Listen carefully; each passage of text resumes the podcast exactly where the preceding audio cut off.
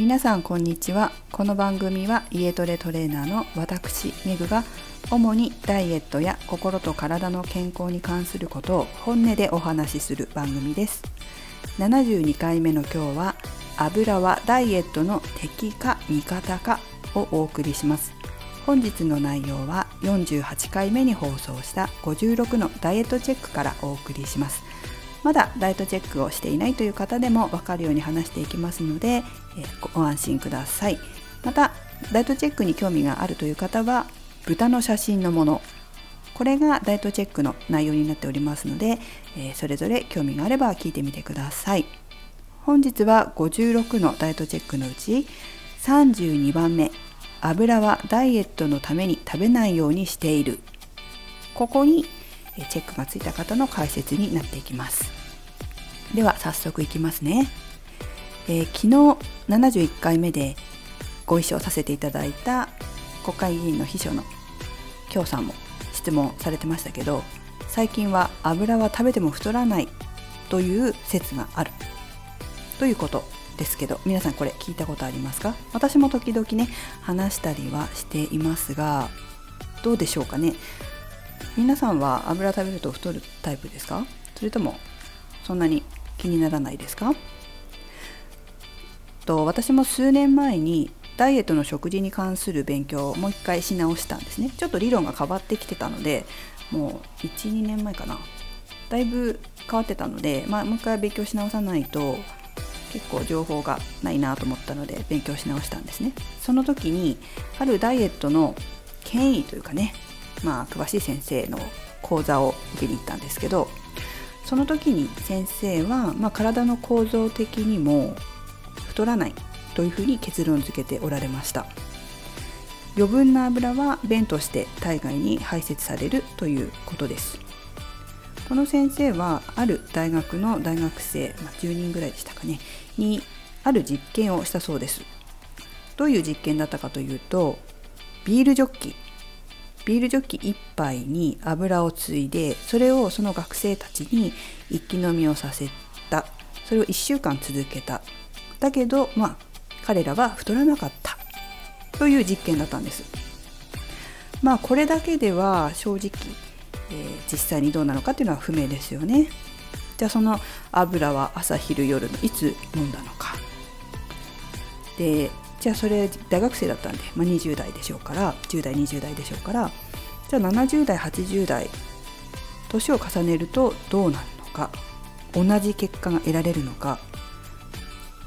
その学生たちは男性だったんで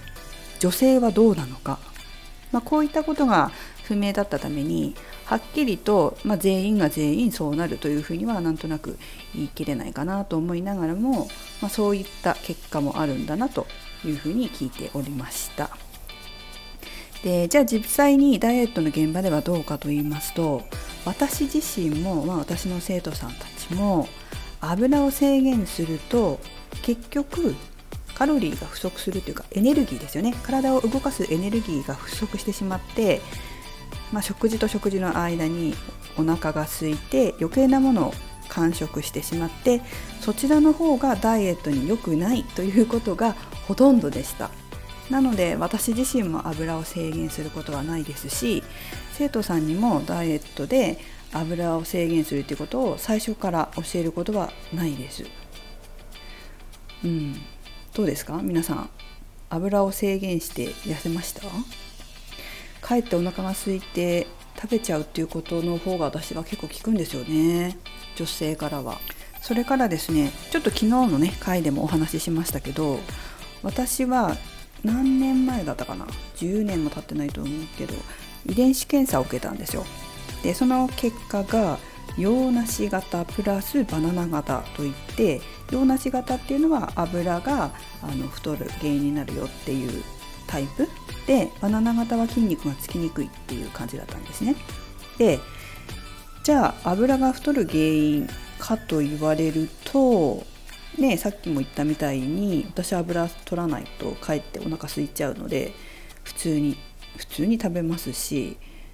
まあ、普通に食べるって油そのまま食べるっていうか料理の中でね食べますしうん、減らしてないですよね。だけど別に多分おそらく全然太ってないので普通の体型もしくは40代半ばにしてはまだいい方なんじゃないかなとは思います。で前も言ったんですけどそもそも油を取りすぎるってなんで取りすぎるのかが私ねちょっと分かんないんですよ。何で油を取りすぎるんですかね。なんか中華料理ばっかりとか食べるの？でも朝昼晩って食べてるわけじゃないじゃないですか。私も別に普通に中華料理も食べるしね毎日油使ってますよ。毎食。毎食油使って食べてるし。だけどまあ一つ言えるのはバランスがいい食事をしていたら取りすぎることはないとは思いますよ。洋食とかですかね。でも朝昼夜って日本人だからそんな洋食私は日本人だからってわけじゃないけど洋食朝昼夜って食べないから何かなっていうのもありますしむしろね世界中のデータを見ると油を取っている方が痩せてるとかいうデータもあったりするんですよ。油を取ってる国の人の方がね。だからねどうだろうって思いますよね。で、まあ、雑誌とかには今糖質が太る原因だよっていう風になっている一方でその特集をした他のページで脂肪も減らしましょうとかカロリーを減らしましょうとかっていう同じ雑誌にね矛盾したことが載ってたりするんですよ。っていうことは実際のところわからないっていう方が大きいんじゃないかなっていうふうに私は見ています。分かってないというか解明されてないというかまあ、というよりも私は個人差が大きいと思いますけどね。前もね話しましたけど私の同僚に菓子パンしか食べてないのに本当に朝昼夜って菓子パンしか食べてないのに筋肉ムッキムキのやつもいたし、ね、糖質が悪いって言われ糖質悪いというか、ね、糖質が多すぎるのが悪いって言われてますけど私糖質制限するとかえって太るって何回も言ってると思うんですよね。だからそのその人の体にも絶対よると思います毎日体重計に乗りながら体重と体脂肪を測って自分の体を知り自分の体に合ったダイエットを見つけるというのが私は一番いいと思ってますしやっぱりそういうサポートを仕事としてしているなと思います。健康な人間の体に油はやはり適量必要だってことは間違いないので人による可能性が大きいと思います。それはまた食事もそうですし体とか自分の思考とかっていうのも関係してくるので、まあ、とにかく先ほども言ったように一般的な情報を鵜呑みにせずにまた他人がどうこうじゃなくって自分はどうなのか自分の体はどうなのか。自分自身をよく知り自分の体に対応するのが大切なんじゃないかなというふうに思ってる。のが今の私の考えです。また油の質もねありますし油が一概に悪いわけではないですからね必要だって体にとって必要だっていうのもあるしいろんな油がありますので